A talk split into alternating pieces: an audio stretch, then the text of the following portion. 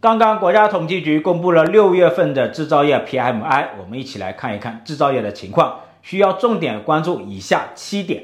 第一点就是整体上来说啊，制造业有一点点恢复，PMI 是四十九，比上个月上升了零点二个百分点。但是呢，它还是处于临界值之下呀，说明呢制造业还处于一个收缩区间。第二点就是大型的、中型的制造企业恢复的比较好，尤其是大型的装备制造企业。但是呢，小型企业反而是下跌的，比上个月下跌了一点五个百分点，只有四十六点四。我们需要关注小企业的一个生存处境。第三点就是生产和销售有一点点改善，但是呢，新订单还是处于收缩区间，只有四十八点六。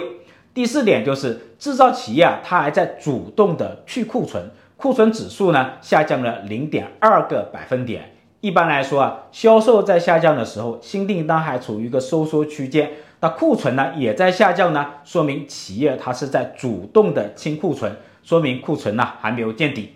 第五点就是制造业的雇佣行情啊，它不太理想，从业人员指数呢还下降了零点二个百分点，说明制造业的失业形势还没有扭转。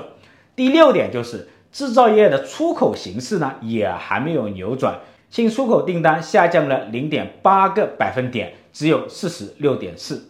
第七点，价格有所回升，原材料的购进价格和出厂价格呢都有所上涨，这其实是一个好的信号。但是呢，需要注意的是啊，国际的 PPI 正在快速的下跌，中国的 PPI 呢在短期内呢也很难转正。